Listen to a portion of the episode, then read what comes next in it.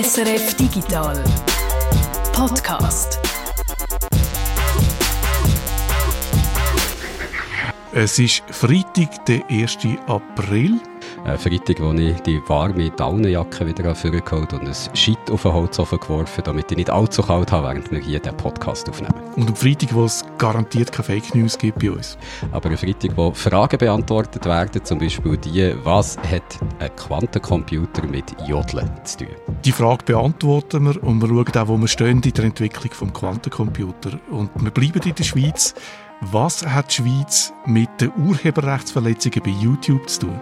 Und diese Frage wird in diesem Podcast erklärt. Wir reden über die Content-ID von YouTube und über einen Schweizer, der für die verantwortlich ist. Ich bin der Jürg Tschirr. Und ich, der Peter Buchmann. Zuerst noch zu aktuellen Meldungen. Es geht um einen der grössten Krypto-Hacks, was überhaupt äh, schon passiert ist, je nachdem, wie man es anschaut, je nachdem, zu welchem Zeitpunkt man es anschaut. Es geht äh, um Geld in der Grössenordnung von 625 Millionen Dollar. Und es geht eben auch um ein Game, um ein Blockchain-basiertes Game, das Axie Infinity heisst. Das ist so ein bisschen etwas wie Pokémon. Da kann man herzige Tiere gegeneinander kämpfen, man kann sie auch paaren und so neue herzige Tiere Tierchen züchten. Es sind Axolotls, die man dort züchtet und lässt kämpfen. Also, wie ich bei Wikipedia angeschaut ein aquatil lebender mexikanischer Schwanzlurch aus der Familie der Querzahnmolche. Die sehen sehr herzig aus bei Infinity. Die züchtet man dort also und lässt sie gegeneinander kämpfen. Wie kommt man jetzt von herzig auf mehr als 600 Millionen Dollar? da muss ich vielleicht ein bisschen erklären, wie das Axie Infinity genau funktioniert. Also du brauchst dort mindestens drei von diesen mexikanischen Schwanzlurchen, diesen Axolotls. Zu Hochzeiten hat ein einziger mindestens 100 Dollar gekostet im Stück. Also die sind, kannst du dir vorstellen, einfach wie so einen digitalen Wert, so wie NFTs zum Beispiel, die du in diesem Spiel dann eben kannst kaufen. Jetzt können sich nicht alle Leute äh, drei Axolotl zu je 100 Dollar pro Stück leisten. Darum gibt es andere Leute, Organisationen, die die einem verleihen und dann, wenn man Gewinn macht in diesem Game, einfach einen Teil von diesem Gewinn absahnen. Und gerade Leute in Niedriglohnländern probieren so mitspielen, Geld zu verdienen. Also lange Zeit sind die Hälfte oder mehr von den Spieler, Spielerinnen von Axie Infinity zum Beispiel aus den Philippinen gekommen und die haben dort äh, gerade so ein bisschen mehr als den Mindestlohn können verdienen pro Tag mit dem Spiel. Die verdienen Geld, indem sie auf den ganzen Tag spielen? Ja, das kann man eigentlich so sagen. Das ist ja so die schöne Zukunft, wo so zum Beispiel Leute, die das Web 3 äh, propagieren, davon träumen, dass man dank der Blockchain mit allen möglichen Aktivitäten kann Geld verdienen kann, eben auch mit dem Spielen. Und die Axolotls, die kämpfen eben gegeneinander und wenn man gewinnt, dann kann man äh, sogenannte Smooth Love Potions verdienen. Ich möchte das jetzt nicht einmal übersetzen, was das genau heisst. Äh, mit dieser Smooth Love Potion kann man dann entweder neue Axolotl züchten oder die äh, in Kryptowährungen und dann schlussendlich auch in echtes Geld umwandeln. So kann man eben Geld verdienen, wenn man dort beim Kämpfen gewinnt. Und die ganze Buchhaltung dafür, die wird auf der Blockchain eben geführt, nicht auf einer bekannten Blockchain, also nicht zum Beispiel auf Ethereum, weil das wäre zu langsam und zu teuer, bis dort die Transaktionen aber durchgehen, bis die abgesegnet sind und in einem Spiel, wo es halt manchmal schnell muss gehen bei so Kämpfen, würde das nicht gehen. Darum hat man eine sogenannte Sidechain eingerichtet. Ronin heisst die, die hat das gleiche Protokoll wie Ethereum, aber eine andere Art, wie dass sie Transaktionen dort überprüft und absichert. Die machen das effizienter als Ethereum. Wie denn? Also bei Ethereum müssen ja äh, Computer oder müssen ja die sogenannten Miner so ganz schwierige Aufgaben lösen, um die Transaktionen abzuzeichnen und das kann eben sehr lang gehen. Bei dieser Sidechain, bei Ronin, passiert es hingegen mit Proof of Authority, heisst es. Dort ist einfach eine Handvoll von vertrauenswürdigen Nutzern von dieser Sidechain, die die Transaktionen dann absegnen können. Das ist schneller, das ist auch günstiger, aber es ist eben auch unsicherer, weil du nicht mehr unglaublich viel Rechenpower brauchst, um Transaktionen können durchzuwinken, sondern einfach das Okay von ein paar Stellen brauchst. Insgesamt gibt es neun sättige Stellen, wo die Transaktionen können absegnen und wenn du fünf davon auf deiner Seite hast, also wenn du denen ihre Schlüssel hast, dann kannst du eine Transaktion durchwinken. Und das ist jetzt eben genau das, was passiert ist. Genau, die Sidechain, die Ronin Sidechain, die hat eigentlich nur für kurze Zeit so aktiv sein in dem Axie Infinity Game. Dann, wo ganz, ganz viele neue Spieler plötzlich haben angefangen zu spielen, haben sie gemerkt, oh, sonst sind wir zu langsam, um die alle an Bord zu holen. Darum weichen wir jetzt mal auf die ein bisschen unsicherere Sidechain aus, aber anscheinend ist dann eben vergessen gegangen, den Mechanismus wieder abzuschalten. Und der Angreifer ist es jetzt gelungen, durch einen Hack fünf von diesen neun nötigen Schlüsseln zu bekommen und so haben sie eben Transaktionen zu sich selber können durchwinken, die nach heutigem Wert von der Kryptowährung gut 625 Millionen Dollar wert sind. Das ist der grösste Hack.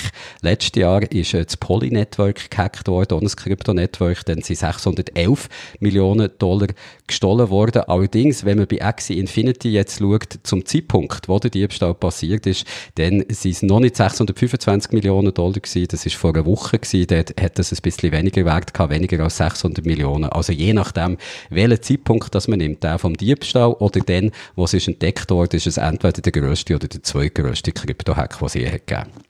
Also das heißt zwischen dem Diebstahl und dem Moment, wo man es entdeckt hat, ist eine Woche praktisch vergangen. Ja, und das ist dann doch sehr peinlich, weil wir reden jetzt da nicht von 5 Franken, die aus der Portokasse sind gestohlen worden, sondern eben von um die 600 Millionen Dollar, je nachdem, welchen Zeitpunkt das man nimmt. Und die Firma hinter Axie Infinity Sky Mavis heissen die, die haben sechs Tage gebraucht, um das überhaupt zu merken, nachdem verschiedene Nutzerinnen haben gesagt, dass ihre Transaktionen, dass ihr Geld plötzlich nicht mehr da waren. Und das wirft natürlich auch ein bisschen ein komisches Licht auf die ganze Kryptowelt, die sich ja häufig damit rühmt, dass sie eben besonders sicher sind, weil die Transaktionen so extrem abgesichert sind.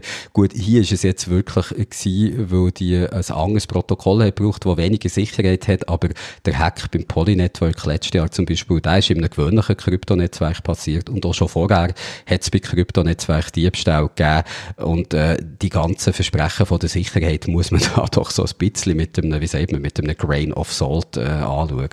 Aber immerhin, wenn man Geld über Blockchain überweist, dann müsste doch eigentlich nachvollziehbar sein, wo das Geld hingegangen ist. Ja, das hat man ja auch schon gesehen bei dem Hack vom Polynetwork letztes Jahr, wo eben auch über 600 Millionen Kryptowerte gestohlen wurden. Und auch jetzt ist es wieder so, die Transaktionen innerhalb von einer Blockchain, die sind ja nur Pseudonym, also man weiß zwar nicht, welchen Namen genau, welche Identität genau dahinter steht, aber man sieht doch, auf welche Konten dass die Gelder jeweils wandern. Und auch jetzt ist es wieder so, also man weiß, wo das Geld Geld von Axie Infinity her ist gegangen.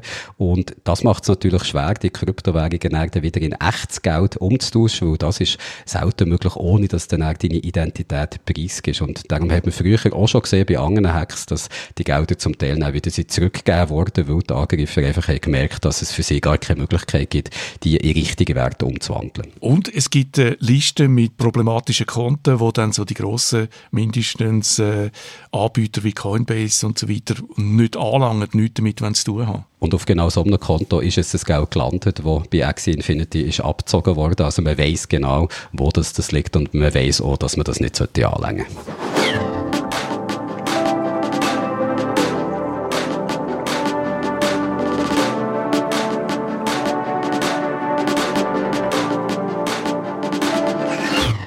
Quantencomputer, das ist eine neue Art von Computer, der fast magische Fähigkeiten so haben, wo er so schnell kann rechnen kann, dass er zum Beispiel auch die stärksten Verschlüsselungen kann knacken kann. Es ist ein bisschen etwas Unheimliches, haben wir das Gefühl, so ein magischer Computer und die meisten verstehen auch gar nicht genau, wie er eigentlich funktioniert. Das ist so das Bild, das viele vom Quantencomputer haben. Der Quantencomputer macht aber auch grosse Hoffnungen. Es sollen Berechnungen möglich sein, die heute undenkbar sind. Zum Beispiel Moleküle in der Chemie kann man gezielt berechnen, muss dann keine teuren Experimente mehr machen. Das äh, beschleunigt die Entwicklung von neuen Materialien, zum Beispiel von Batterien, Solarpanel, das ist wichtig für die Energiewende. Und ich habe es gerade vorher noch gelernt, zwei bis drei Prozent vom weltweiten Energieverbrauch äh, braucht man für Dünger. Und es gibt Methoden, eben, wie man das eigentlich energieeffizienter machen könnte, aber man versteht das nicht und eine Hoffnung ist jetzt, dass man das dann mit einem mächtigeren Computer, mit einem äh, Quantencomputer eben könnte simulieren. Grosse Hoffnungen also, die sich mit dieser neuen Art von Maschinen verbinden. Aber auf dem Weg zum neuen Supercomputer, da gibt es noch viele Hürden, die müssen genommen werden. Und wir wollen jetzt mal schauen, wo dass wir eigentlich stehen auf dem Weg zum Quantencomputer und wie der Weg weitergeht. Und du, Peter, du hast für das mit einem Experten und einer Expertin auf diesem Gebiet können reden Mit der Heike Riel vom IBM-Labor zu Rüschliken. Sie leitet dort unter anderem äh, die Forschung, die Entwicklung vom Quantencomputer. Und ich konnte reden mit dem Andreas Wallraff. Er ist Physiker und Professor an der ETH Zürich. Er leitet dort ein Team, das vor kurzem eine erste Hürde auf dem Weg zum Quantencomputer genommen hat. Sein Team hat eine Fehlerkorrektur für Quantencomputer entwickelt und implementiert, etwas, was tatsächlich läuft. Und das noch vor den grossen IT-Konzernen, also vor IBM, Microsoft oder Google zum Beispiel, wo auch an Quantencomputer forschen. Die Fehlerkorrektur die ist sehr wichtig, damit der Quantencomputer wirklich korrekt kann rechnen kann. Bevor wir jetzt aber schauen, wie das die Fehlerkorrektur genau funktioniert und was sie eben bedeutet, schauen wir nochmal kurz zurück, was der Quantencomputer eigentlich ausmacht, was ihn von allen anderen Rechenmaschinen und Computern unterscheidet. Zum Rechnen braucht es immer Physik, es braucht immer irgendein Material. Ganz am Anfang zum Beispiel ein Zählrahmen. Da hören wir japanische Schulkinder, die mit einem japanischen Zählrahmen, mit einem Soroban lernen rechnen. Und später sind dann mechanische Rechenmaschinen aufgekommen. Da sind es Zahnrädchen, die drinnen rechnen. Und in den 50er Jahren hat man dann in den ersten Computer Relais genutzt, also elektrische Schalter. So tönen die Relais im legendären deutschen Computer Z3 von Konrad Zuse. Die elektrischen Schalter sind dann in den 60er Jahren durch Transistoren ersetzt worden, die eigentlich genau das Gleiche machen wie die elektrischen Schalter. Wenn Transistoren rechnen, dann hört man natürlich nichts, so wie man auch nichts hört, wenn ich jetzt im Kopf zwei Zahlen würde zusammenrechnen, wie da die Neuronen führen. Aber trotzdem braucht es in beiden Fällen eine physikalische Grundlage. Ohne die kann man eben nicht rechnen. Und das ist genauso beim Quantencomputer. Der Quantencomputer nutzt Phänomene aus der Quantenphysik, darum heißt es natürlich auch so. Und das ist eine komplett andere Welt, als was wir gewöhnt sind aus unserem Alltag. Anfangs 20. Jahrhundert hat man gemerkt, dass im ganz kleinen Raum, also im Inneren von Atomen, ganz andere physikalische Gesetze gelten als in unserem Alltag. Beispiel aus dem Alltag. Wenn ich ein Auto sehe und weiß, wie schnell und in welche Richtung das, das fährt, dann kann ich ziemlich genau voraussagen, ausrechnen, wo das Auto dann in einer Minute ist. Im subatomaren Bereich von der Quantenphysik ist das nicht mehr möglich. Ich kann nicht voraussagen, wo zum Beispiel ein Elektron ist oder in welche Richtung ein Magnetfeld zeigt. Ich kann nur noch eine Wahrscheinlichkeit angeben. Im Quantencomputer rechnen wir mit Quantenbits, die genau solche Eigenschaften von Teilen wie Elektronen oder Ionen nutzen. Und man rechnet mit Wahrscheinlichkeiten. Und das Bit, das kennen wir natürlich auch von unseren herkömmlichen Computern. Auch dort rechnen wir ja mit Bits. Die können entweder ein Null darstellen oder ein Eins. Das kennt man, das sind die Nullen und Einsen, die man da immer wieder hört. Das Qubit im Quantencomputer, es kann entweder ein Null sein oder ein Eins oder eben beides gleichzeitig, ein Null und ein Eins. Man sagt dann, das Qubit sei in einer Superposition, also man weiß nicht, ob es jetzt ein Null ist oder ein Eins. Es ist eben irgendwie beides gleichzeitig. Erst wenn man es ausliest, wird klar, was es jetzt ist. Wenn man verstehen will, was eine Superposition ist, dann geht man am besten ins Appenzellerland.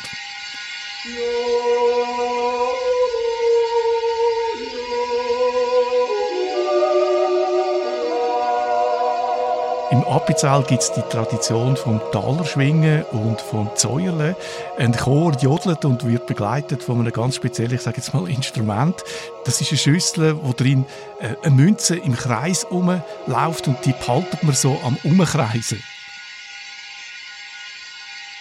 Und du weißt nicht, Peter, wie viele Stunden dass ich als Kind mit einer Küchenschüssel auf der Schoß gesessen um den Fünfliberhang und probiert habe, die Münze so zum Kreisen zu bringen. Und manchmal hat es sogar geklappt. Also am Anfang gibt man der Münze so mit der rechten Hang einen kleinen Schupf, dass sie am Rand von der Schüssel entlang kreist. Und mit der linken Hang macht man dann so leichte Kreiselbewegungen mit der Schüssel und behaltet die Münze eben so am Kreisen. Wenn die Münze am Kreisen ist, dann ist sie in einer Superposition. Man weiß nicht, ob sie jetzt Kopf oder Zahl anzeigt. Erst wenn man sie stoppt, wird klar, ob sie jetzt auf Kopf oder Zahl geht ist. Bei den Münzen ist die Wahrscheinlichkeit 50 Prozent. Genau so ist es auch mit einem Qubit in der Superposition 50-50. Und erst wenn das Qubit ausgelesen wird, erst dann ist klar, ob es jetzt 1 oder 0 ist. Und wenn wir wieder zum Talerschwingen zurückkommen, da weiss ich, wie gesagt, aus eigener Erfahrung, wie schwierig das ist, so eine Münze in der Schüssel zum Kreisen zu bringen. Es gibt aber sogar Leute, die das mit zwei und noch mehr Münzen können. Jetzt hat man drei Münzen in einer Superposition und stoppt man die drei Münzen in der Schüssel, da gibt es also acht verschiedene Kombinationen.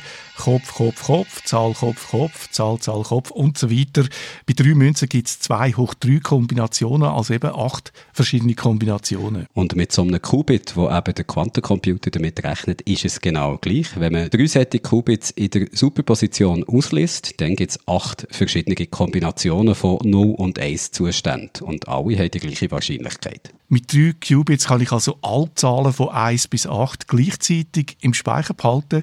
Mit 16 Qubits sind es dann schon mehr als 65.000 Zahlen. Mit 16 klassischen Bits, also diesen Bits, die unsere Computer von heute damit rechnen, mit 16 solchen klassischen Bits kann ich nur eine Zahl speichern und die kann nicht grösser sein als 65.535. Die Qubit-Speicher werden mit jedem Qubit exponentiell grösser. Mit 300 Qubits kann ich 10 hoch 90 Zahlen gleichzeitig im Speicher behalten. 10 hoch 90, das ist eine unglaubliche Zahl. Das ist äh, mehr als ein Atom im Universum gibt. Und jedes Mal, wenn ich den Speicher auslese, dann komme ich eine ganz bestimmte Zahl über. Die Wahrscheinlichkeit für alle Zahlen, wenn die in der Superposition sind, ist gleich groß. Man kann aber die Wahrscheinlichkeit verändern. Man macht das mit sogenannten Gatter, auf Englisch Gates. Die gibt es ja auch im klassischen Computer. Im äh, Quantencomputer sind die einfach anders, funktionieren anders. Und mit der Kombination von verschiedenen Gatter manipuliert man im Quantencomputer die Qubits es so, dass am Schluss äh, die Wahrscheinlichkeit eben am größten ist, dass das Resultat, das richtige Resultat ausgelesen werden kann. Mit nur 300 Qubits hat man also einen gigantischen Speicher. Gewisse Operationen sind so schneller möglich als mit Lichtgeschwindigkeit und das ist natürlich sehr verlockend. Mit dem Quantencomputer soll man so nicht nur Verschlüsselungen können knacken, sondern zum Beispiel auch neue Materialien berechnen, zum Beispiel neue energiesparende Verfahren für Düngerherstellung, wie wir schon gehört haben. Oder man soll auch optimale Wege können berechnen. Es gibt da das Problem vom Handelsreisenden zum Beispiel, wo möglichst möglichst effizient so eine Route mit verschiedenen Punkten abfahren und je mehr Punkte dazukommen, umso schwieriger wird es da die optimale Route zu berechnen für einen normalen Computer. Aber der Quantencomputer soll das eben viel, viel schneller machen, so wie er auch in Daten viel schneller soll können suchen oder Berechnungen für Finanzen, für künstliche Intelligenzapplikationen und, und, und. Also ganz viele Möglichkeiten, die da grosse Hoffnungen wecken. Und jetzt kommt halt noch das Kleindruckte. Qubits funktionieren nur unter Extrembedingungen. Im Quantencomputer von der IBM, Google und so weiter ist es kälter als im Universum, sonst, sonst funktioniert er nicht. Äh, im Universum ist es minus 269 Grad, also 4 Grad vom absoluten Nullpunkt weg. Und der Quantencomputer, im Quantencomputer ist es noch 10.000 Grad wärmer als äh, der absolute Nullpunkt.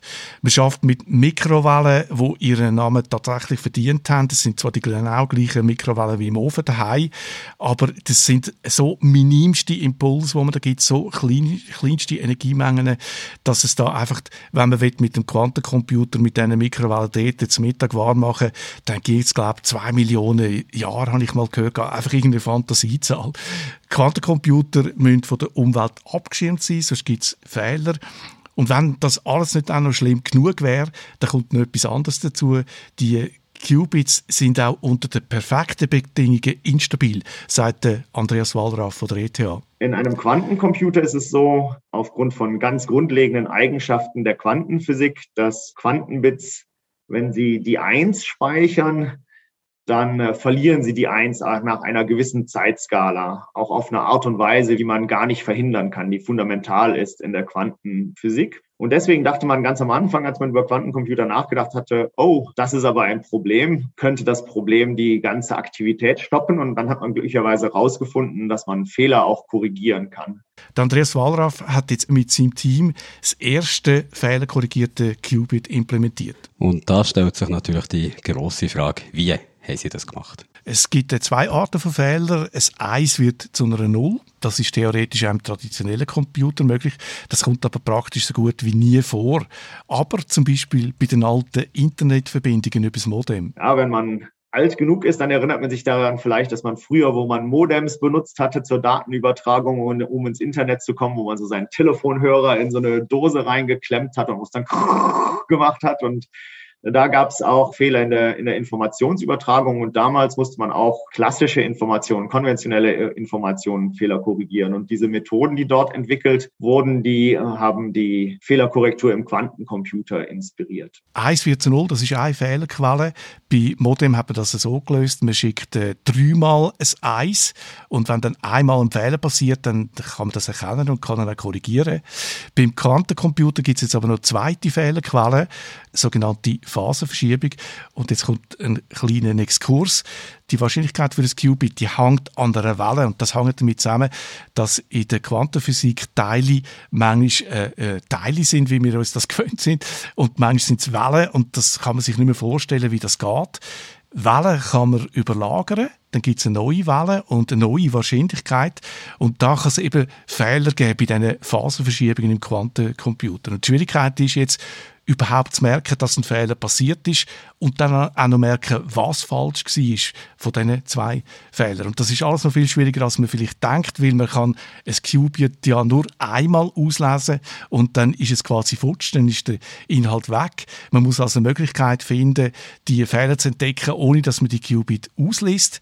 Aber es gibt die Möglichkeit, so Fehler zu korrigieren. Und der erste Algorithmus, der kommt von Mitte 90er Jahre von Peter Shor. Das ist so der absolute Crack auf dem äh, Gebiet der Quantenalgorithmen. Also in den 90er Jahren oder so war überhaupt die Einsicht, dass man etwas derartiges konstruieren konnte, war eine tiefe Einsicht. Die Lösung von der ETH sieht so aus, man verteilt die Information von einem Qubit auf neun Qubits und braucht dann noch weitere acht Qubits, um die neun zu überwachen. Die Qubits sind auf einer Platine so angeordnet, dass sie miteinander in Verbindung stehen. Das ist wie ein Schachbrett. Von außen gesehen hat man dann ein fehlerkorrigiertes Qubit, wo aber im Inneren wieder aus 17 Qubit zusammengesetzt ist. Also fassen wir mal zusammen. Die Fehlerkorrektur im Quantencomputer, die ist sehr wichtig, weil Qubits einfach schon aus physikalischen Gründen instabil sind. Also darum ist es viel wichtiger als bei einem herkömmlichen Computer, dass man da schaut, dass Fehler korrigiert werden. DTH hat jetzt also eine Methode entwickelt, wo man ein fehlerkorrigiertes Qubit hat, wo aus 17 Qubits insgesamt aufgebaut ist. Soweit so abstrakt. Jetzt mal eine konkrete Frage. Was bedeutet das für die weitere Entwicklung vom Quantencomputer? Es ist sicher ein wichtiger Schritt. Man kann zeigen, dass die Fehlerkorrektur tatsächlich funktioniert, dass man das kann implementieren implementieren. Das ist ein schöner Erfolg. Der Andreas Wallraff sagt, die Fehlerkorrektur erkennt noch nicht alle Fehler. DTH schafft schon an einer neuen Version, wo dann die Information auf 25 statt auf 9 Qubits verteilt wird. Ich habe ihn gefragt, wie er das sieht, wie wir, wo wir jetzt da stehen, auf dem Weg zum Quantencomputer, wo man dann in der Praxis einsetzen kann. Die Gesamtherausforderung ist immer noch riesig groß, würde ich sagen. Wenn man sich fragt, wo ist man denn, oder? Man ist auf diesem Marathon hin zum Quantencomputer, ja. Irgendwie ist man schon noch auf der ersten Meile davon. Also seit 40 Jahren forscht man am Quantencomputer und haben es gehört, der Andreas Wallraff sagt, nach diesen 40 Jahren ist man fangs auf der ersten Meile von einem Marathon. Ein Marathon hat 26 Meilen. Wir haben also noch viel vor uns. Das klingt doch eher ernüchternd, oder?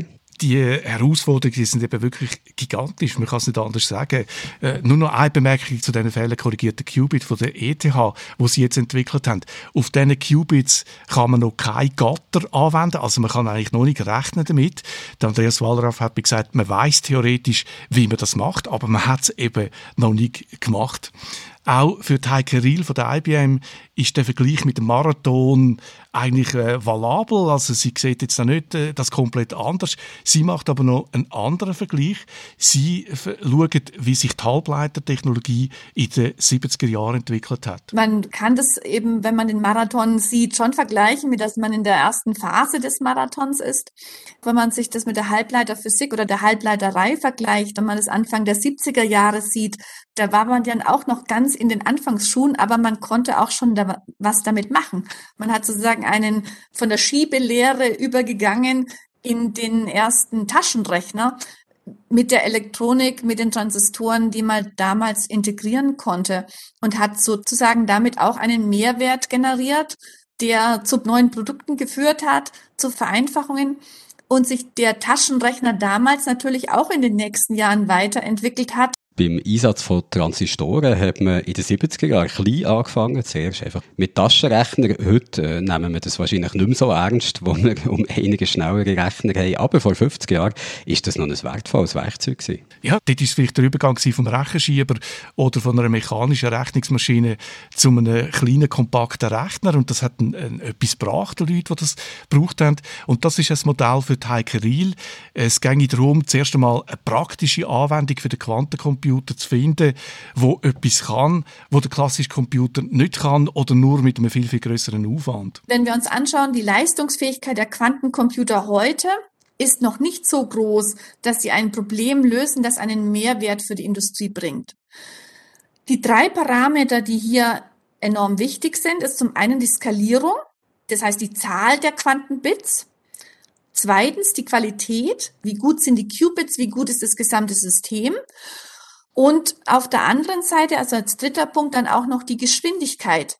Mit welcher Geschwindigkeit kann die Rechnung durchgeführt werden? Es geht um den Quantenvorteil, das heißt, dass man mit dem Quantencomputer etwas berechnen kann, wo man eben mit dem klassischen Computer nicht kann. Es muss aber etwas sein, was tatsächlich auch etwas bringt in der Praxis.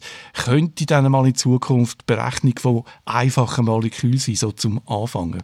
1965 hat Gordon Moore etwas vorausgesagt. Der Gordon Moore ist der Gründer von Intel und er hat gesagt, dass sich Transistortechnologie exponentiell wird weiterentwickeln. Also, dass es jedes Jahr eine Verdopplung wird geben. Das ist das sogenannte Moore's Law, also das Gesetz von Moore und bis jetzt immer noch hat er mit dem recht gehabt. Wie sieht das aus beim Quantencomputer? Rechnen wir da auch mit so einer exponentiellen Zunahme?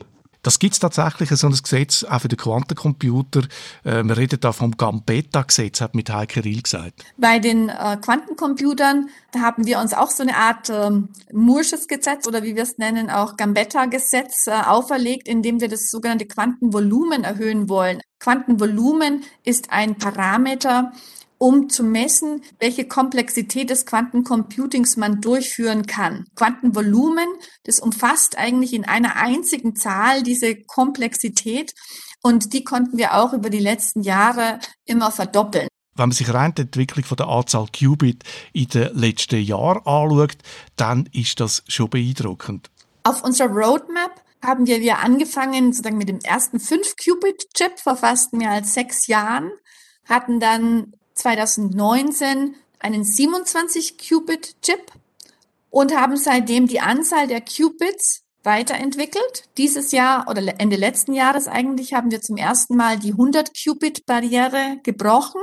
Dieses Jahr wollen wir 433 Qubit Chips zeigen und nächstes Jahr dann über 1000.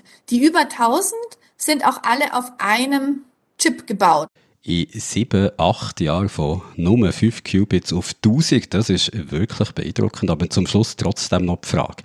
Die 1000 Qubits, die müssten ja noch Fehler korrigiert werden, wie ich jetzt gelernt habe. Also, wenn haben wir äh, den sogenannten Quantenvorteil erreicht, wo man mit einem Quantencomputer auch in der Praxis kann, äh, rechnen kann, wie man das gewonnen sind, wo man den wirklich in der Praxis kann einsetzen kann? Ich glaube, die Frage kann niemand beantworten. Die 1000 Qubits, wie du gesagt hast, die sind noch nicht fehlerkorrigiert. Wenn man die korrigiert mit der Methode, die die IBM für sich entwickelt hat, dann hätte man noch rund 40 äh, fehlerkorrigierte Qubits zur Verfügung. Zum Verschlüsselung knacken, wo wir am Anfang davon geredet haben, der berühmte Algorithmus von Peter Shor, braucht es Millionen Qubits. Also, äh, es weiß eigentlich niemand, wie viel. Ich habe auch schon gehört, 100 Millionen. Einfach wahnsinnig viel. Man braucht aber nicht für alle Anwendungen so gigantische Anzahl von Qubits. Es müssen auch nicht all so Hardware-Fehler korrigiert sein. Es gibt auch eine andere Methode zum Fehler eliminieren. Ich sagen lassen, man kann die ausrechnen.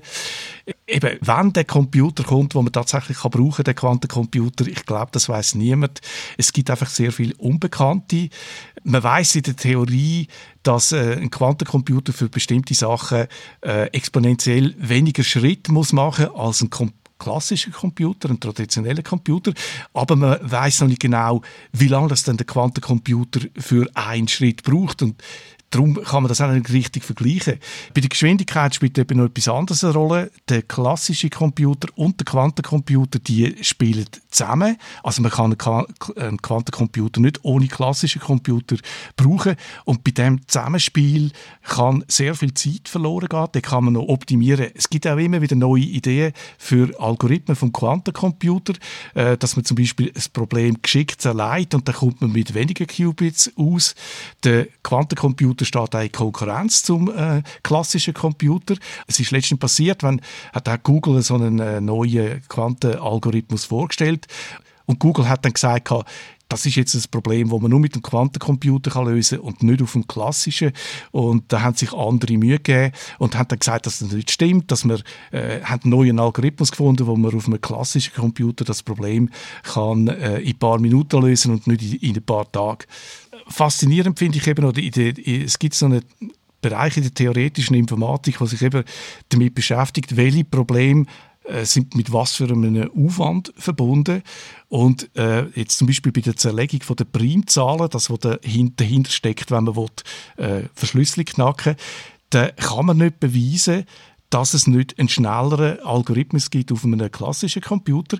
Man kennt keinen schnelleren, aber man weiß nicht, ob das wirklich der effizienteste ist. Man kann das einfach nicht beweisen, dass es einen schnelleren gibt. Also eine riesige Unsicherheit auf dem Gebiet. Äh, ein weiteres Problem jetzt noch in der Praxis sind Experten, Expertinnen, sagt Andreas Wallraff. Unternehmen, Forschungseinrichtungen, die möchten mehr Leute einsetzen. Äh, es gibt ein Interesse auch von der, äh, von der Wirtschaft an so Quantencomputer. Ich habe gerade vorher eine Präsentation geschaut, noch von IBM und E.ON, wo sie da sagen, dass sie zusammenarbeiten und schauen, wo sie den Quantencomputer können einsetzen können bei, bei Stabilisierung von Stromnetzen, wenn das äh, dann zum Problem wird mit den äh, erneuerbaren Energien. Und eben, da fehlen Expertinnen und Experten, gerade in der Physik, da, äh, bei der Entwicklung von der Hardware. Das lernt man nicht im halben Jahr, was man da muss wissen also bei einem Qubit in Superposition ist man von außen nicht sicher, ob es jetzt ein No ist oder ein Eis.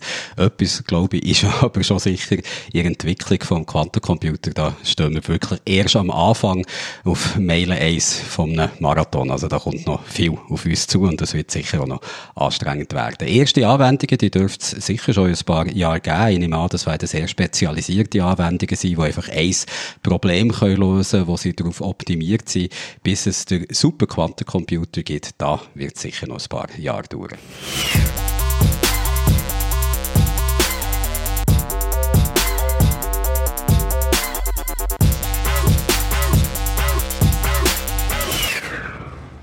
Peter, diese Woche haben wir mal ein bisschen Zeit genommen und habe bei YouTube geschaut, wie viele Versionen von den Beatles ihrem Let It Be es dort gibt. Das nimmt mich jetzt Wunder. Wie viele sind es? Ja, eine ganz einfache Antwort.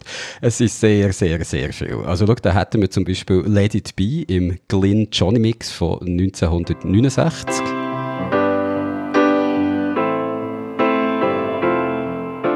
Oder die remasterte Version von 2009.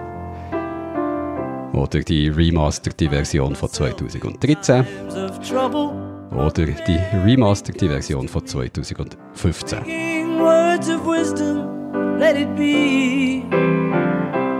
Und das sind immerhin alles noch Videos, wo Beatles selber, gut, nicht Beatles selber, das wäre zur Hälfte ja gar nicht möglich, aber wo immerhin von einem offiziellen Beatles-Account auf YouTube geladen worden. Also das heisst, es gibt natürlich einen Haufen Let It Be Video, die von anderen aufgeladen worden sind, nicht von einem offiziellen Beatles-Account. aber natürlich gibt es die. Also zum Beispiel das hier, Let It Be, als Stereo-Remaster von einem Account, der Brawl Discussion heisst und das Video schon über 9 Millionen Mal ist angeschaut worden. Oder das offizielle Musikvideo vom Song, wo von einem Account kommt, wo ausgerechnet Beatles Bootlegs Brasil heißt, also offiziell. Oder ein Video, wo Beatles Let It Be 1970 heisst und vom Salman K. Fan ist aufgeladen worden. Oder Let It Be mit Lyrics von einem Account, wo Puya Aralte heisst.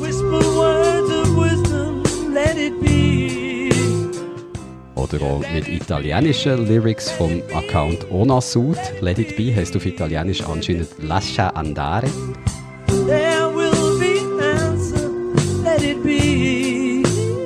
Oder auch unzählige Coverversionen vom Song, hier zum Beispiel von der Emily Linge.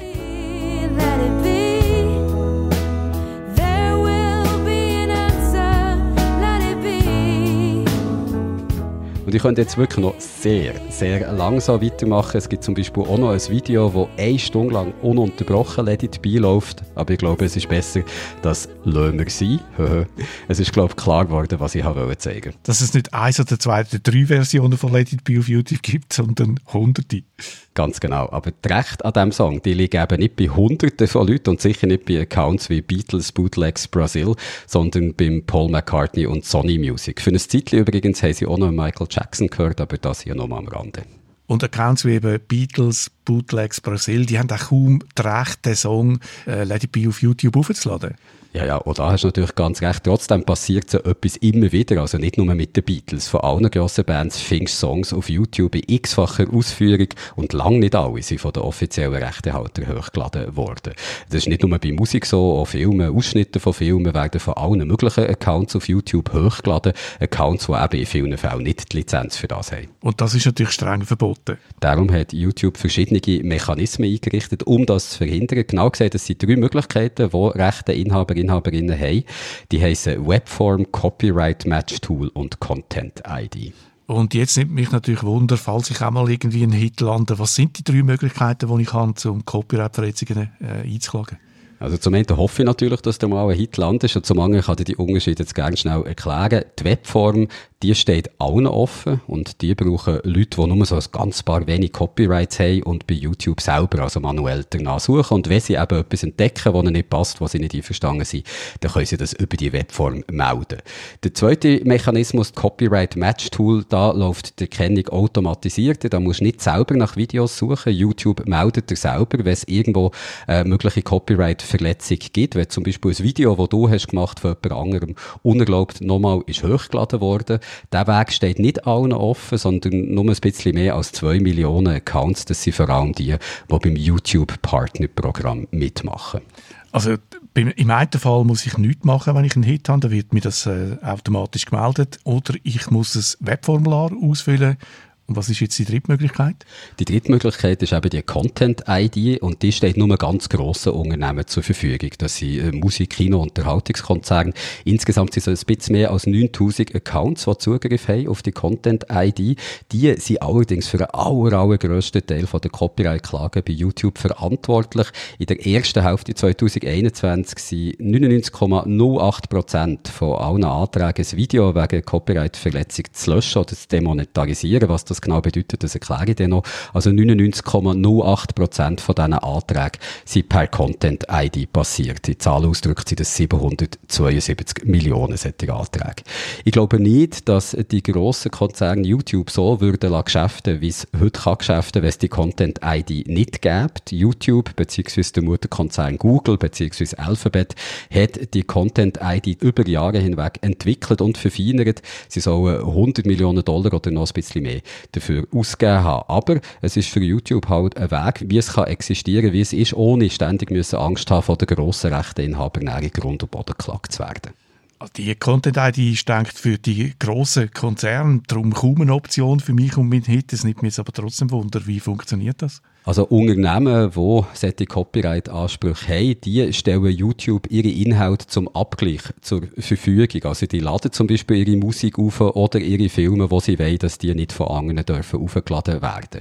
YouTube erstellt aus diesem Material also quasi einen Fingerabdruck, was eben auch mit allen anderen Inhalten kann vergleichen kann, die bei YouTube sind hochgeladen wurden. Und wenn es äh, der gleiche Fingerabdruck ist, dann schlägt das System eben Alarm. Das klingt jetzt eigentlich einfach, also nicht wie ein System, das 100 Millionen Dollar oder mehr müsste kosten, aber es ist eben nicht ganz so trivial, wie nur zu schauen, ob da zwei Fingerabdrücke übereinstimmen, allein schon wegen der schieren Menge an Material, wo jeden Tag auf YouTube hochgeladen wird, sagt Fabio Magagna. Man kann sich vorstellen, pro Minute werden 500 Stunden Video aufgeladen auf YouTube.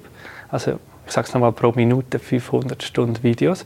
Und die müssen dann verglichen werden mit Inhalten, die uns Rechteinhaber gegeben haben. Und dort sprechen wir von 600 Jahren auf Content. Das heißt, jede Minute müssen wir 500 Stunden mit 600 Jahren abgleichen. Aber wir machen das nicht einig, wir müssen das dreimal machen. Wir müssen überprüfen, ob da äh, visuell, also Videoinhalt verwandelt worden sind. Wir überprüfen, ob da Audio, also zum Beispiel Musikinhalt verwandelt worden sind. Aber wir überprüfen auch äh, Melodie, also wie jemand ein Cover etc. gemacht hat. Und das ist natürlich eine extreme Herausforderung. Äh, das heißt, wir müssen Milliarden von Entscheidungen machen, jeden Tag vollautomatisiert. Der Fabio Magagna arbeitet seit 2015 bei Google in Zürich. Dort konnte ich ihn treffen diese Woche. Er ist als Global Product Lead für die Content ID verantwortlich. Und um noch mal ein paar Zahlen zu liefern, um zu zeigen, wie gigantisch die Menge von Material ist, wo YouTube in Urheberrechtsfragen muss damit umgehen. Die Content ID hat mehr als 80 Millionen von diesen Vergleichsfiles, die die Rechteinhaber, die Rechteinhaberinnen zum Abgleich eben zur Verfügung haben gestellt. Und der Fabio Magagna, der für das System zuständig ist, der weiß eben, wie komplex das, das alles ist. Wenn ich jetzt meinen YouTube-Kanal ein bisschen attraktiver machen will, weil der Hit noch nicht wirklich eingeschlagen hat und ich lade ein äh, Video von sonst jemandem auf, was passiert dann, wenn ich so eine Copyright-Verletzung mache? Du meinst es wirklich ernst mit dem Hit, Peter? Also toi, toi, toi schon mal. Und auch diese Frage kann ich gerne beantworten. Es gibt verschiedene Möglichkeiten, wie man da kann vorgehen bei einer Copyright-Verletzung. Drei verschiedene Möglichkeiten, um genau zu sein, wo die Rechteinhaber im Voraus auch schon festlegen können, welche das von denen soll zum Einsatz kommen, weil das Ganze passiert ja alles automatisiert, ohne dass ein Mensch da manuell noch irgendetwas wird müssen eingeben. Und die Rechteinhaber, Rechteinhaberinnen, die können auch festlegen, was in verschiedenen Ländern soll passieren. Also, dass im einen Land zum Beispiel die eine Möglichkeit zum Einsatz kommt und im anderen Land die andere. Also die erste Möglichkeit, wer die Content-ID so eine Copyright-Verletzung hat festgestellt, ist, dass das Video blockt wird. Dann kann man es nicht mehr sehen. Die zweite Möglichkeit, die kann eingesetzt werden, die kommt dann, wenn ein Video Werbung hat und in diesem Video eben vielleicht eine Copyright-Verletzung gibt, dann wird das Video eben demonetarisiert. Der Begriff, der vorhin schon ist gefallen. Das heisst, das nimmt der Account, der das Video wahrscheinlich unerlaubt hat hochgeladen, die Werbeeinnahmen bekommt, sondern der eigentlich rechte Inhaber, die eigentliche Rechteinhaberin. Und dann gibt es noch eine dritte Möglichkeit, die kann dann zum Einsatz kommen, wenn das Video keine Werbung hat. Dann wird das neu einfach mit Werbung vollpflastert und die Einnahmen aus dieser Werbung, die gehen dann an die eigentlichen Rechteinhaber. Also wenn ich jetzt das äh, Copyright äh, verletze mit einem Video, das nicht ich gemacht habe, dann gibt es drei Möglichkeiten. Es wird blockiert, die Werbung wird umgeleitet an denen, wo es eigentlich zusteht. Und wenn es keine Werbung im Video hat, dann wird es zugepflastert mit Werbung und es wird umgeleitet an die, die eigentlich das Copyright haben auf dem Video. Jetzt aber, was passiert, wenn aus Versehen mein äh, Video blockiert wird, das, was ich tatsächlich gemacht habe? Weil das läuft ja alles automatisch ab. Ja, es können Fehler passieren in diesem System und das sagt auch der Fabio Magagna. Also kein System ist perfekt, das technische System. Man kann sich einfach vorstellen, wir haben äh, 2 Milliarden Leute pro Monat äh, auf der Plattform. Wenn wir 99% korrekt sind, dann sind wir bei 20 Millionen falsch. Aber wenn ein Fehler passiert, dann gibt es schon Möglichkeiten, dass du dagegen kannst vorgehen, also dass du eigentlich einen Rekurs kannst einleiten. Es ist ein kompliziertes System, also nicht so wahnsinnig kompliziert, aber wenn ich es jetzt im Podcast erkläre, ein bisschen komplizierter Infografik würde das einfacher machen, aber ich probiere es jetzt trotzdem mal so ein bisschen vereinfacht zu sagen. Wenn die Content-ID feststellt, dass ein Video gegen Copyright-Auflagen verstoßen, dann kannst du als der, der gegen die Auflagen hat verstoßen, entweder den Entscheid von der Content-ID beide akzeptieren und dann kommt es eben zu diesen drei Möglichkeiten, die wir vorher davon geredet haben. Also entweder jetzt blockt oder die Werbeeinnahmen gehen irgendwie an rechtmäßige Inhaber, Inhaberin von diesem Material. Du kannst aber auch Einspruch erheben, wenn du nicht einverstanden bist mit dem Urteil von der Content-ID.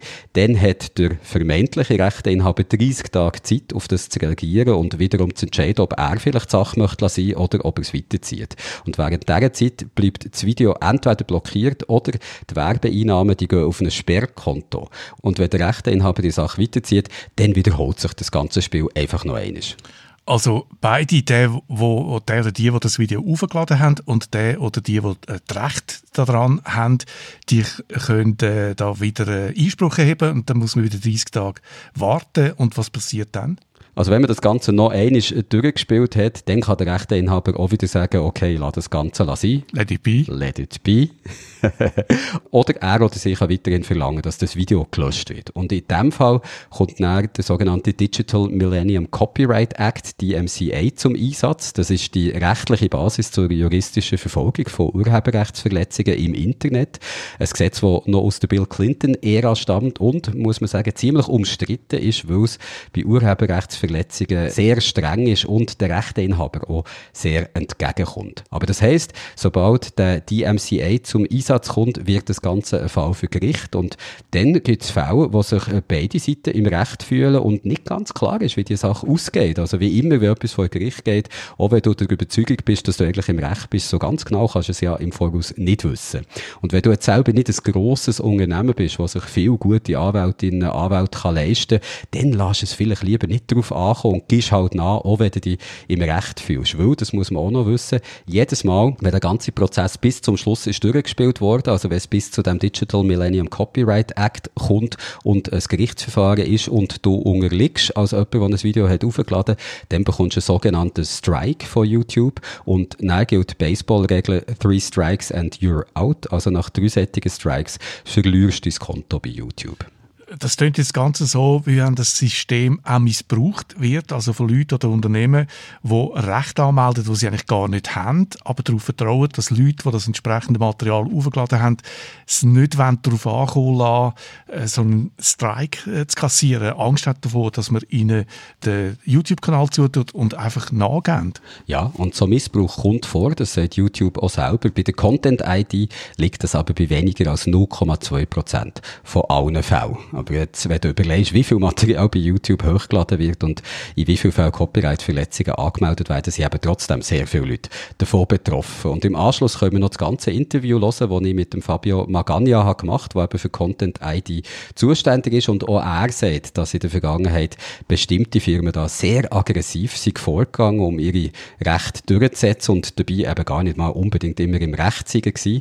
Der Fabio hat im Interview nicht wollen sagen, was für Unternehmen das genau sind habe dann noch ein bisschen recherchiert und man weiss eigentlich, es sind die grossen Musiklabels gewesen, die das haben gemacht also die sogenannten Big Four, Sony, EMI, Universal und Warner oder auch der Spielkonzern Nintendo, der ist in der Vergangenheit aggressiv gegen Leute vorgegangen, wo sie das Gefühl hatten, die würden mit ihren Videos auf YouTube die Urheberrechte von Nintendo verletzen. Was meinst du, haben die jetzt äh, extra und bewusst gewisse Linien überschritten oder sind sie wirklich überzeugt dass ihre Rechte verletzt worden sind? Also ich wollte denen jetzt auch nicht unterstellen und YouTube sagt, in den meisten Fällen sei es nicht bewusster Missbrauch gewesen. Häufig sei es den Unternehmen auch gar nicht so genau klar, wie zum Ende die Content-ID funktioniert, beziehungsweise auf was, dass sie eigentlich wirklich selber ihre Urheberrechte hätten und auf was nicht. Also zum Teil haben sie das auf Material angemeldet, wo das Copyright schon ist abgelaufen, wo jetzt Material in der sogenannten Public Domain ist. Aber es ist klar, als grosses Unternehmen, dann meldest du sicher lieber eines zu viel als eines zu wenig so einen Copyright-Anspruch an. Vor allem bei einem System wie der Content-ID, wo die grossen Player gegenüber den kleinen Creators, um da mal den Anglizismen-Sack aufzumachen, wo die grossen Player gegenüber den kleinen Creators eher im Vorteil sind. Und YouTube selber sagt eben, es in der Vergangenheit immer wieder Fälle gegeben, wo das bewusst und offensichtlich im Unrecht sind Ansprüche angemeldet worden, wo die Content-ID also ist missbraucht worden, zum Beispiel auch, um Inhalt zu verschwinden, die einem einfach nicht passen. Zum Beispiel, wenn sich jemand kritisch mit dir oder mit deinem Unternehmen hat auseinandergesetzt. Und auch wenn es schliesslich nicht zur Löschung von einem Video kommt, dann kann so ein missbräuchlicher Einspruch eben doch etwas nützen, weil das Video dann, wie gesagt, zuerst mal 30 Tage blockiert wird. Und wenn man das Ganze nochmal durchspielt, nochmal 30 Tage blockiert wird. Und wir wissen ja, wie das im Internet ist, die ersten Tage von einem Video, die sind meistens die wichtigsten. Und nach einem Monat oder sogar zwei dann interessieren sich lange nicht mehr so viele Leute für die Inhalte. Also wenn man äh, unrechtmäßige Material auflädt, dann äh, gibt es Massnahmen. Gibt es auch Massnahmen, wenn man zu Unrecht Copyright-Ansprüche äh, anmeldet? Der Fabio Magagna sagt eben, Missbrauch würde selten vorkommen, aber wenn es wiederholt passiert, dann kann jemandem der Zugang zur Content-ID entzogen werden. Wir sehen extrem selten solche Fälle.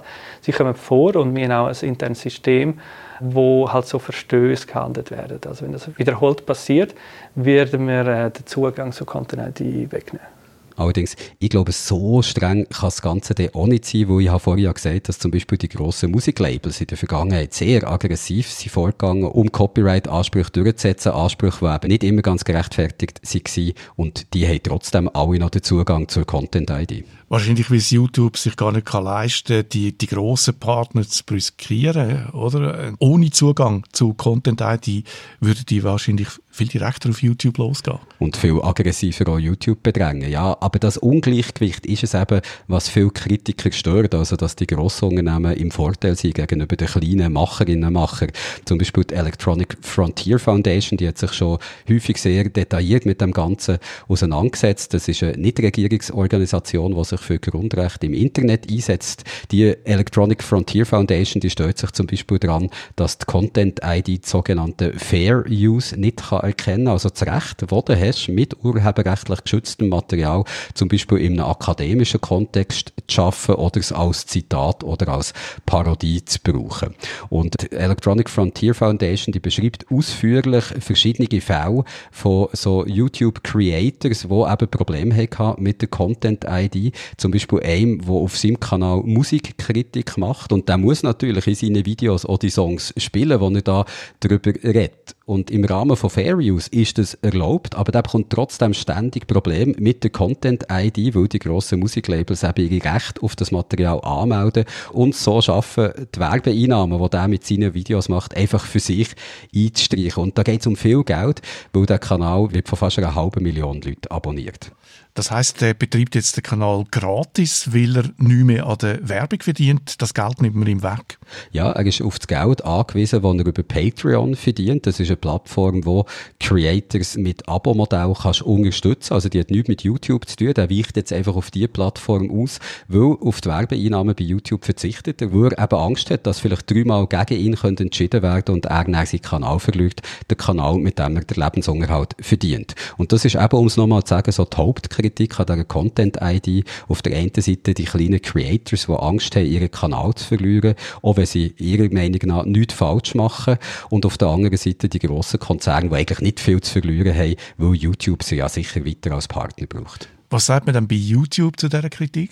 Dort ist man überzeugt, dass das System fair ist und hat auch Zahlen, um das zu belegen. Also YouTube sagt, im ersten Halbjahr 2021 hat es bei weniger als 1%, wo die Content-ID anscheinend die Urheberrechtsverletzungen hat festgestellt, eine Einsprache gegeben, was bei 772 Millionen Content-ID-Fällen allein im ersten Halbjahr 2021 natürlich immer noch um die 7 Millionen Einsprachen sind. Also so wenig ist es dann eben auch nicht, wie das weniger als 1% wird wird glauben lassen. Und wenn es aber eine Einsprache gegeben hat, dann sagt YouTube, sei das Verfahren zu 60 Prozent im Sinn von den Creators entschieden worden, also die hätten auch ihre Videos dürfen behalten. Für Kritiker, zum Beispiel eben die Electronic Frontier Foundation, sagen solche Zahlen aber wenig aus. Zum einen, weil viele Creators aus Angst, eben, wie wir jetzt gerade beschrieben haben, dass sie schlussendlich ihren Account könnten verlieren, aus Angst gar keine Einsprache würden einlegen und zum anderen, weil sie, auch wenn sie am Schluss Recht bekommen, trotzdem trotzdem einen Schaden haben. Weil ein Video, wie wir gesagt haben, im dümmsten Fall zweimal 30 Tage kann blockiert sein, was in Internetzeit eben eine Ewigkeit ist. Und, was bis jetzt vielleicht noch gar nicht so ist gesagt worden, aber einfach auch der Fall ist, viele Leute, die meisten Leute, haben gar keine andere Wahl, als bei YouTube zu bleiben, weil mit keiner anderen Plattform kannst du mit deinen Videos so viele Leute erreichen und gerade wenn du mit Videos den Lebensunterhalt verdienst oder einen wichtigen Teil vom Lebensunterhalt dazu verdienst, dann musst du einfach bei YouTube mitmachen und wo oder überall auch bei der Content ID. Du hast ja mit dem Mann können reden, in Zürich bei Google für die YouTube Content ID zuständig ist, mit dem Fabio Magagna.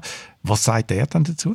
Also ihm ist schon auch klar, dass das System auch seine Schwächen hat. Wie gesagt, kein System ist perfekt.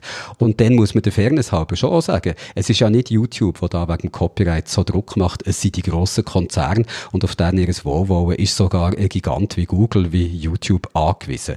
Aber der Fabio Magagna, der findet eigentlich gar nicht, dass Content ID die grossen Player über die kleinen Creators wird stellen.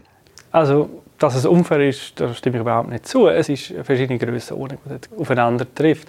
Man hat ja oft gesehen, dass auch der kleine Creator viel bewirken kann, weil er hat Reach. Oder wenn sich ein großer Medienkonzern nicht benimmt, das hat extrem schlechte Auswirkungen auf PRH. Die haben andere Probleme als der kleine Creator. Der kleine Creator hat eher Probleme eben mit, mit den Strikes, dass vielleicht ein Video entfernt wird.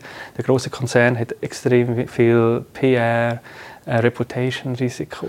Außerdem sagt er auch noch, hat man sich in den letzten Jahren grosse Mühe gegeben, gerade die Position der kleinen Creators zu stärken. Man hat ihnen mehr Mittel in die Hand gegeben, dass es eben gar nicht erst zu Problemen mit der Content-ID käme und man sind auch dran, diese Mittel weiter auszubauen. Aber ich schlage jetzt einfach mal vor, hören wir doch, wie der Fabio Magagna das selber sagt im gut viertelstündigen Interview, das ich mit ihm führen konnte.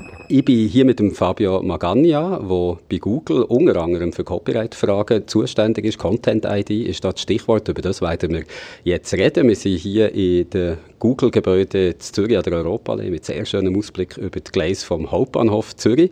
Fabio, zuerst mal herzlichen Dank, dass du Zeit hast für das kurze Gespräch über dein Fachgebiet eigentlich, eben über Content-ID. Die Content-ID funktioniert ja so, dass Rechteinhaber kurze Ausschnitte oder, oder auch lange Ausschnitte von ihren Inhalten können hochladen bei YouTube und dann wird dann eigentlich abgeglichen, ob Material, das andere, die Dritte hochladen, dem entspricht und wegen darum ein Copyright-Anspruch wird bestehen. Das mal so ganz, ganz in Kürze gesagt.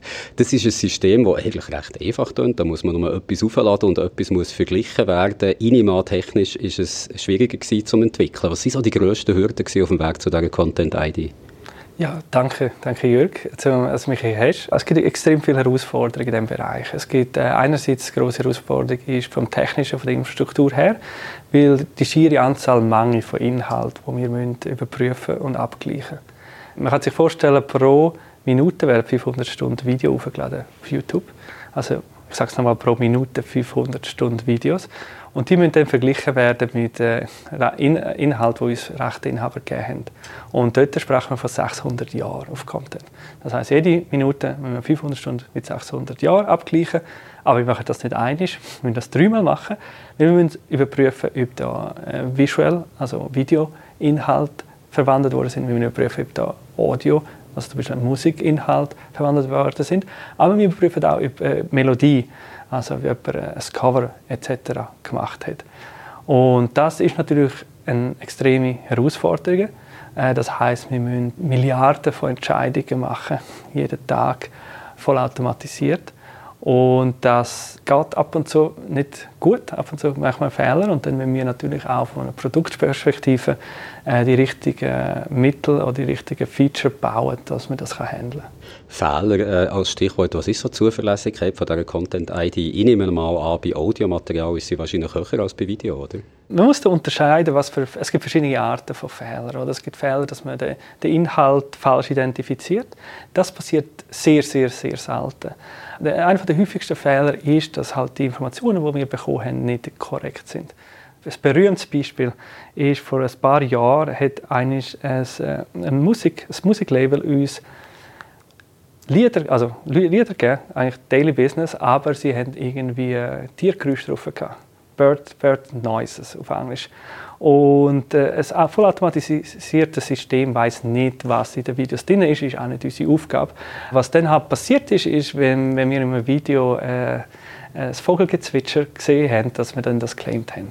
Und das ist so ein klassischer Fehler. Und das ist eigentlich von uns als, als, als, als Enforcement-Plattform kein Fehler, von der Rechteinhaber her. Und wir versuchen dann halt irgendwelche Sanity-Checks machen. Wir versuchen den Rechteinhaber äh, helfen denen mit Education, Content etc. etc. Das heisst aber, ein Rechteinhaber kann eigentlich irgendetwas hochladen, wo er vielleicht nicht einmal einen Copyright-Anspruch darauf hat und das wird nicht überprüft? Oder hat ihr da irgendwelche Mechanismen, um sicherzustellen, dass die Ansprüche, die angemeldet werden, auch rechtend sind?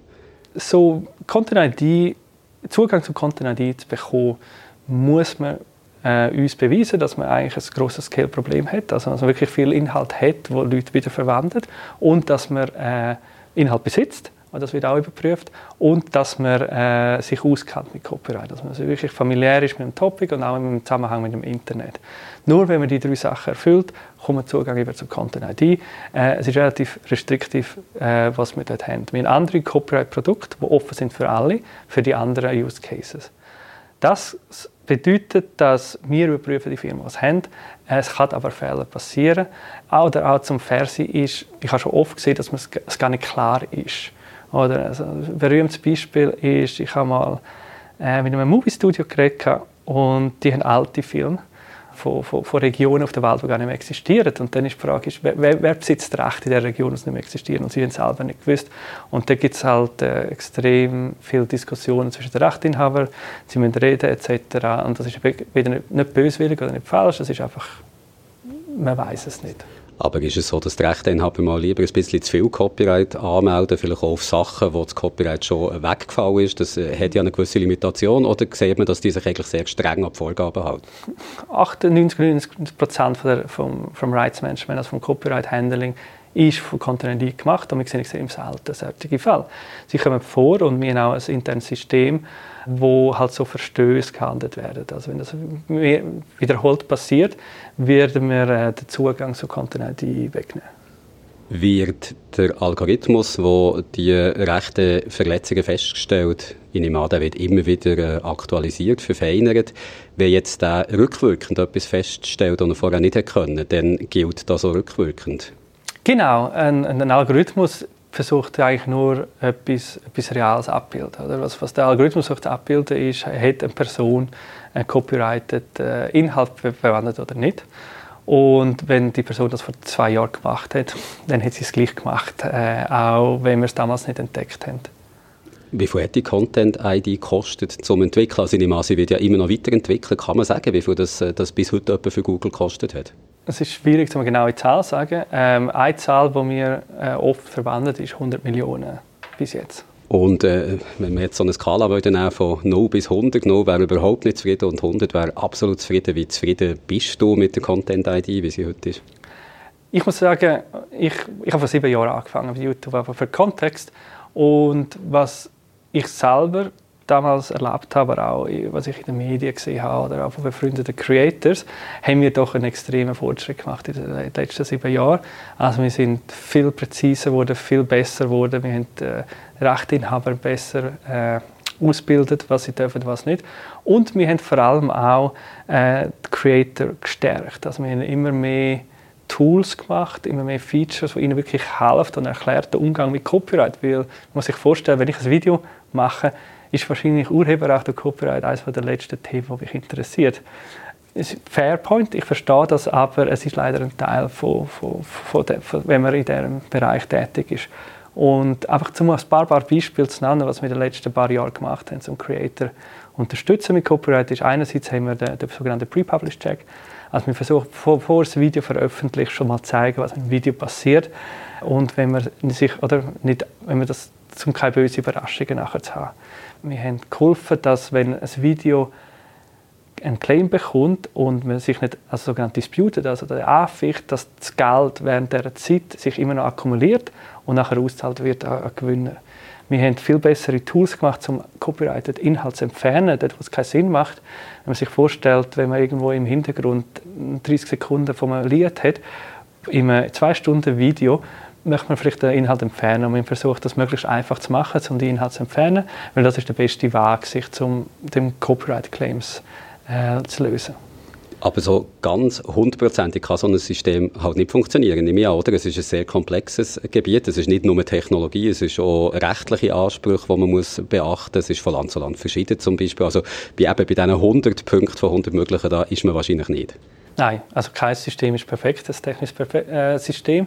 Man kann sich einfach vorstellen, wir haben äh, 2 Milliarden Leute pro Monat äh, auf der Plattform. Wenn wir 99% korrekt sind, dann sind wir bei 20 Millionen falsch. Jetzt hat es ein paar Fälle, die mich würde interessieren, ob das System das kann erkennen ob es es nicht kann erkennen und wenn nicht, was man dann macht. Was ist zum Beispiel, wenn jemand jetzt vorher bei einem Label oder sonst irgendwo alle Rechte hat eingeholt, ein bestimmtes Musikstück können zu spielen oder können zu brauchen in seinem Video, erkennt Content-ID natürlich nicht trotzdem Übereinstimmung und wo das Ganze automatisiert passiert, nehme ich an, das führt dann zu einer Copyright-Verletzung oder kann man so etwas irgendwie ausschließen? Es gibt mehrere Arten, wie man das, wie man das kann handeln kann. Einerseits hat ein Label hat einen, einen, einen Kanal, einen Creator, sogenannte freischalten oder kann uns hinterlegen so Informationen, dass, man, also, dass die Person das Recht hat dazu. Ähm, äh, auf der anderen Seite gibt es für sogenannte Micro-Licensing-Businesses, wo genau das machen, wo Creator können Inhalt einkaufen und wie das die oft handelt, ist, dass sie das Video aufladen einen, einen Claim bekommen. Ein Claim ist nicht eine Copyright-Verletzung an sich, um das äh, zu präzisieren. Und dann kann man das disputen mit, der, mit einem License-Key und dann wird der, der Claim released. Das sind so die, die, die, die zwei gängigen Arten, wie man das lösen kann. Etwas anderes, was man auch gehört, ist, dass zum Beispiel Leute, die klassische Musik spielen, die auf dem Stück selber keine Copyright-Ansprüche bestehen, weil es einfach schon zu alt ist, aber auf der Vorführung ein bestimmtes Label, zum Beispiel wenn jetzt ein berühmter Pianist das gespielt hat, dann haben die jetzt Recht auf die Vorführung. Wenn ich jetzt als Hobbypianist das gleiche Stück spiele, dann erkennt Content-ID das als Copyright-Verletzung, oder? Es kommt, kommt darauf an, wie gut, wie gut du bist auf, auf dem Klavier. Grundsätzlich ist es das ist ein gutes Beispiel, wo halt einfach die Limitationen von so einem automatischen System aufzeigt. Wenn ein großer Pianist ein klassisches Konzert gibt, ist es nichts anderes als ein Popkonzert. Ist von der Recht her, von der Situation genau das Gleiche. Die Herausforderung ist halt, zwei klassische Konzerte von sehr guten äh, Pianisten tönt extrem ähnlich und auch gewollt ähnlich. Und deshalb kann das System das zum Teil nicht unterscheiden. Also wir versuchen halt, äh, den Algorithmus so optimieren, dass wir es könnten unterscheiden könnten. Zum Beispiel, wenn ich spiele, wäre das keine Gefahr. Äh, oder auch wenn jemand, der mittelgut ist, dass es nicht verwechselt wird. Äh, es kann passieren. Wir haben Safety Nets, wir müssen versuchen, das zu verhindern, indem wir auch gewisse Referenzen nicht zulassen, wenn es zu ähnlich ist. Aber wenn das passiert, das ist wichtig und das ist kein Copyright Infringement, das ist nur ein Claim, dass der Copyright drin ist, dann gibt es Prozesse, um das zu lösen und der Claims ferner etwas, was wir in der Vergangenheit auch gesehen was ist gemacht wurde, ich würde es jetzt mal Content-ID-Bombing nennen, dass jemand, der nicht möchte gefilmt werden oder der nicht möchte, dass eine Aufnahme bei YouTube landet, einfach im Hintergrund ein Stück abspielt, wo er weiß oder sie weiß, dass da Copyright-Ansprüche darauf bestehen. Ich glaube, Polizisten in den USA haben das schon gemacht, die nicht haben gefilmt werden. Was macht man da, wenn einfach im Hintergrund per Zufall irgendwo ein Lied läuft, man möchte das gar nicht drauf haben, kann aber natürlich nicht machen, dass das weggeht. Was macht man in so einem Fall? Besteht da ein Copyright-Anspruch und ich kann mein Video nicht aufladen? Copyright-Anspruch ist äh, spezifisch von Land zu Land. Es gibt zum Beispiel in den USA äh, es gibt eine Exception, Copyright Exception, wenn, wenn, wenn das Video interessant für die Allgemeinheit oder Wichtigkeit für die Allgemeinheit hat, ist der Copyright äh, nichtig. Ich habe von dem Fall schon gehört, ich habe es aber noch nie, ich muss ehrlich sagen, noch nie gesehen. Äh, grundsätzlich gibt es halt mehrere Verfahren. Also einerseits kann man das dann disputen, also eben deshalb haben wir die Prozesse in place, weil das automatische System weiß ja nicht, ob der Fall jetzt mit dem Polizist ob der irgendwie relevant ist oder nicht. Das könnte auch ein normales Video von einer weißen Wand sein. Und deshalb haben wir wirklich so die, die, die was wir sagen, After-Claims-Prozess. Oder man kann das ähm, ähm, Musikbesitzer disputen und sagen, hey, das ist, das ist ein Copyright Exception in den USA Fair Use oder Interest for the Public und der wird das dann manuell anschauen, der Rechteinhaber schaut das dann an und wird das, würde ich jetzt behaupten, in fast jedem Fall den Claim releasen. Wenn das nicht der Fall ist, kann man immer noch den Inhalt im Hintergrund entfernen. Wir haben eine Funktionalität, wo man nicht das ganze Footage, das ganze Segment muss, äh, entfernen, sondern kann zum Beispiel Hintergrundmusik entfernen und den Vordergrund Ton und jetzt in dem Fall der Polizist äh, beibehalten. Fair Use hast du jetzt gerade erwähnt, das Rechtsprinzip in den USA, dass man Copyright nicht muss beachten, wenn es zum Beispiel aus wissenschaftlichen Zwecken etwas wiedergegeben wird oder aus, äh, wenn man Musikkritik macht und ein Stück möchte besprechen oder auch eine Parodie wäre so geschützt. Das kann Content ID aber auch nicht erkennen, oder?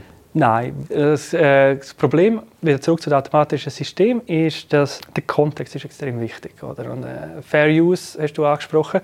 Fair Use ist nicht klar definiert. Es ist, es, ist, es ist konzeptionell definiert, aber es ist nicht klar für eine Maschine klar definiert, was ein Fair Use ist. Und das ist ein berühmtes Zitat von meinem Teamanwalt, der gesagt hat, äh, Satire ist, wenn der Richter lacht.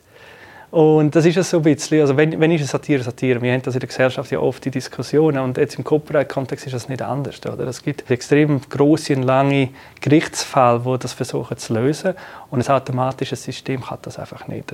Und deshalb wir suchen wirklich das automatische System, wenn man einen Claim bekommt, das ist kein Copyright Infringement, sorry, das nochmal wiederholen, äh, das ist wirklich einfach nur ein Anspruch, da ist äh, Footage drin.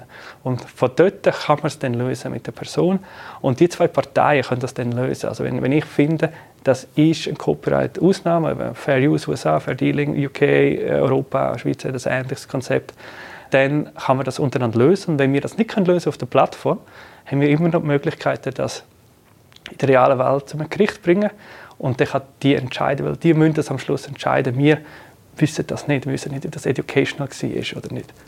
Wenn du jetzt sagst, und das ist die letzte Frage, es stehen sich zwei Parteien gegenüber, dann muss man auch sagen, das sind meistens zwei Parteien, die nicht ganz die gleiche Stärke haben. Also auf der einen Seite sind es grosse Musiklabels zum Beispiel oder auch grosse Konzerne wie Disney, die eben die Content-ID können brauchen um ihr urheberrechtlich geschütztes Material können zu schützen. Auf der anderen Seite sind es häufig äh, Leute wie du und ich, sage ich jetzt mal, oder vielleicht eher wie ich, die äh, privat etwas aufladen oder die einfach lange nicht die gleiche Rückendeckung haben, wie so ein grosser Konzern hat. Und das hat wegen darum auch schon Kritik gegeben von der Electronic Frontier Foundation, zum Beispiel so eine Bürgerrechtsbewegung, die sich für die Rechte im Internet einsetzt, dass das System unfair ist, oder? Weil es die Grossen bevorzugen, die können sich leisten, im schlimmsten Fall auch vor Gericht zu gehen, die haben eine Anwältin, einen Anwalt, die da beistehen und darum würden viele Leute es gar nicht erst wagen, wenn es einen Copyright-Claim gäbe, da Einspruch zu erheben, weil sie einfach Angst hätten, zu unterliegen. Und wenn man dreimal gegen das Copyright verstoßen hat, dann verliert man seinen Kanal und ein paar Leute verdienen vielleicht ihren Lebensunterhalt mit so etwas. Wie stehst du zu dieser Kritik zum Schluss jetzt noch, wo die EFF, die Electronic Frontier Foundation, da sagt, dass eben das ganze System unfair ist und dass sich Google, YouTube so ein bisschen aus der Affäre zieht und sagt, machen das einfach untereinander aus? Also, dass es unfair ist, da stimme ich überhaupt nicht zu. Es ist, es ist verschiedene, es ist verschiedene Grössenordnungen, die jetzt gegeneinander äh, aufeinander trifft. Man hat ja oft gesehen, dass auch der kleine Creator viel bewirken kann, weil er hat Reach. Oder wenn sich ein, ein grosses ein grosser Medienkonzern nicht benimmt, ich will jetzt kein Beispiel nennen, aber es ist vorher passiert, äh, das hat extrem schlechte Auswirkungen auf PRH. Die haben andere Probleme als der kleine Creator. Der kleine Creator hat eher Probleme eben mit, mit den Strikes, dass vielleicht ein Video entfernt wird. Der große Konzern hat extrem viel PR, äh, Reputation-Risiko. Wir haben einen Corporate Transparency Report, der relativ schön zeigt, wie oft wie was gelöst ist. Und dort highlighten wir im letzten Report von Dezember, dass eigentlich, wenn es einen Dispute gibt, zwei Drittel sind, werden im, äh, in favor für den Creator aufgelöst und ein Drittel für den Rechteinhaber. Die Mehrheit gewinnt der Creator, das heißt, irgendwas wird funktionieren im System. Aber wir investieren weiter damit, um das fairer zu machen. Es ist fair, wir machen es fairer, aber es ist eine große Herausforderung. Aber das ist Herausforderung, die man halt oft äh, in anderen Teilen vom, vom Internet, anderen Teilen vom Leben der Gesellschaft sieht. Wie probiert es noch fairer zu machen? Es kommt bald, kann ich sagen. Äh, aber es geht darum, einfach, dass man mehr Tools gibt, den Creators, um wirklich mit dem umzugehen. Und würde jetzt ganz zum Schluss doch noch interessieren, was für ein grosser Konzern das, das war, der sich da nicht so an die Regeln halten ich will einfach mal googeln. Also, sie haben sich an die, an die Regeln gehalten, zum, zum Fernsehen, oder? Sie haben sich an die Regeln gehalten, aber sie sind natürlich sehr aggressiv? Es gibt gewisse Konzerne, die auf einen Tag auf den anderen sehr aggressiv ihre Copyright durchsetzen, was rechtlich alles korrekt ist, aber eine extrem schlechte Erfahrung oder Experience ist für Creators. Über die Zeit, und da gibt es x Beispiele, wenn man einfach mal, mal googelt über Copyright, Internet etc., haben viele Firmen eingesehen, dass das der falsche Weg ist. Die, die Leute, die Community, die Creators sind wichtig, weil die sind die Leute, die Credibility geben. Die Leute, die Sachen reviewen, das sind die Leute, das sind Kunden. man hat eingesehen, das sind potenzielle Kunden oder bringen Kunden. Und deshalb hat man aufgehört, so aggressiv vorzugehen. Und es gibt viele Beispiele. Fabio Magadia, ich danke ganz herzlich für das Interview. Ich danke auch.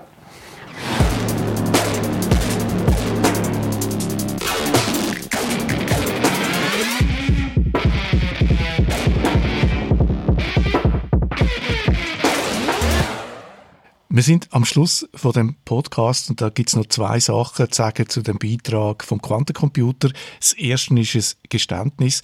Der Originalton, wo man da gehört hat von den Kind, von den japanischen Kind, die mit dem Zellrahmen rechnen lernen, das ist nicht ganz so. Die haben nämlich gar keinen Zählrahmen mehr. Die tun nur noch die Bewegungen, die sie geübt haben mit dem Zählrahmen, mit den Fingern, machen die einfach auf dem Tisch nach und können so in einem unglaublichen Tempo grosse Zahlen zusammenrechnen. Es gibt ein Video dazu. Äh, den Link dazu tun wir in die Show Notes. Und noch eine zweite Anmerkung. Es gibt eine App, wo man lernen kann, äh, Taler schwingen. Äh, es ist nicht ganz ernst gemeint, es ist einfach ein Game, das so daherkommt zum Lehren Taler schwingen. Ich habe das natürlich nicht mehr nötig, weil ich das Taler schwingen ja schon in meiner Kindheit gelernt und darum bin ich jetzt glaube ich auch irgendwie ein Quantencomputer, habe ich in diesem Podcast gelernt. Also wenn ihr irgendwie komplexe Rechenaufgaben habt, schickt mir sie, ich schwinge mit Taler in ihre Küchenschüssel und dann liefere ich per SMS oder E-Mail das Resultat. Das wär's gewesen. Ich wünsche allen eine gute Woche. Ciao zusammen. Tschüss zusammen.